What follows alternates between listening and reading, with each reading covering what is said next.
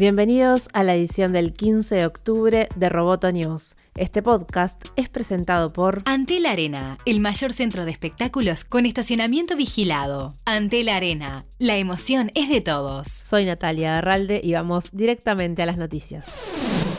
Las empresas financieras Visa, Mastercard, eBay, Stripe y Mercado Pago abandonarán Libra, el proyecto de criptomoneda auspiciado por Facebook. Las compañías dijeron que respetan y ven potencial en Libra, pero decidieron enfocarse en otros proyectos. A pesar de la pérdida de socios clave, la asociación aprobó el lunes en Ginebra la creación de la primera junta directiva.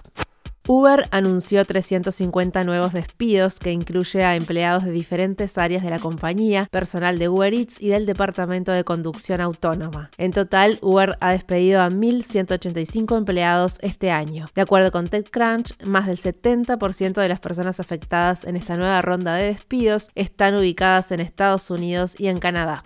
Google lanza oficialmente hoy nuevos productos, aunque ya ha adelantado fotos, videos y detalles sobre los esperados smartphones Pixel 4 y Pixel 4 XL. También se espera que la compañía presente una computadora, audífonos y más productos para el hogar.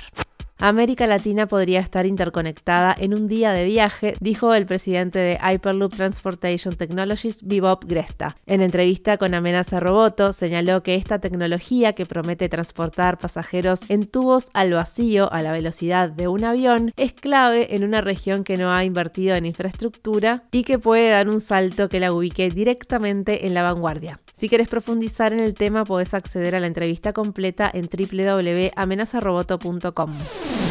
Roboto News es parte de Dobcast. Te invitamos a seguirnos en www.amenazaroboto.com, arroba amenazaroboto y facebook.com barra amenazaroboto. Roboto News fue presentado por Antel. Hasta la próxima.